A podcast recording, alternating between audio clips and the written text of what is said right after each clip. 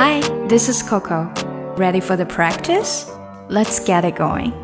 马上就要过新年啦，我们来学几个蔬菜的名字吧。首先呢，就说说西餐里面 salad 沙拉常用的菜。西红柿是肯定跑不了的啦，西红柿 tomato tomato。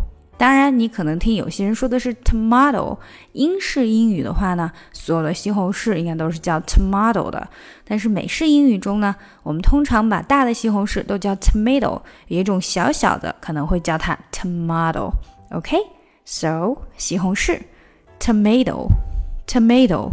另外，生菜也是必不可少的喽，lettuce lettuce lettuce。还有一个是我们也会喜欢吃的，外国人也会常常放在沙拉中吃的，那就是 celery 芹菜，celery，celery，celery。那说完外国的蔬菜沙拉，也要说说我们中国的沙拉，也就是凉菜喽。凉菜中最常用的是什么菜呢？当然就是黄瓜，cucumber，cucumber。另外呢，还有。香菜，cilantro，cilantro。跟查了字典会说啊，不是叫 parsley 吗？parsley 也是一种香菜，不过嗯，是外国的一种香菜，跟我们平时吃的香菜实际上是有区别的。OK，所以中国人常吃的那种香菜，最少在美国的超市，它不是叫 parsley，而是叫做 cilantro，cilantro。最后还有一个非常非常多的凉菜里面必不可少的，非常多人很喜欢吃，但也有一些人非常讨厌吃它的，那就是大蒜，garlic，garlic，garlic，garlic。好啦，记得这些菜名了吗？首先，tomato，番茄；lettuce，生菜；celery，芹菜；cucumber。黄瓜，cilantro 香菜，garlic 大蒜。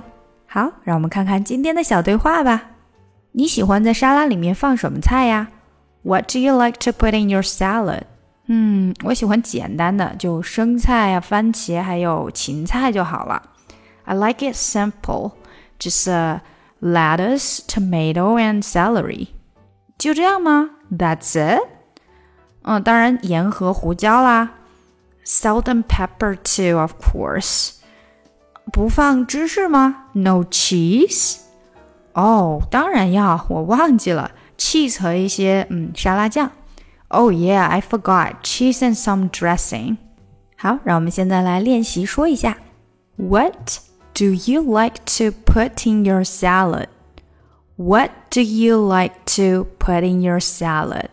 What do you like to put in your salad? What do you like to put in your salad? I like it simple. I like it simple. I like it simple. Just lettuce, tomato, and celery. Just lettuce, tomato, and celery. I like it simple, just lettuce, tomato, and celery. I like it simple, just lettuce, tomato, and celery. That's it? That's it? That's it? That's it? Salt and pepper too, of course. Salt and pepper too, of course. Salt and pepper too, of course. Salt and pepper too, of course. No cheese. No cheese. No cheese. Oh, yeah, I forgot. Cheese and some dressing. Oh, yeah, I forgot. Cheese and some dressing. Oh, yeah, I forgot cheese and some dressing. Oh yeah, I forgot cheese and some dressing. OK，现在把整个对话来一遍吧。What do you like to put in your salad? I like it simple, just a lettuce, tomato, and celery. That's it? Salt and pepper too, of course. No cheese?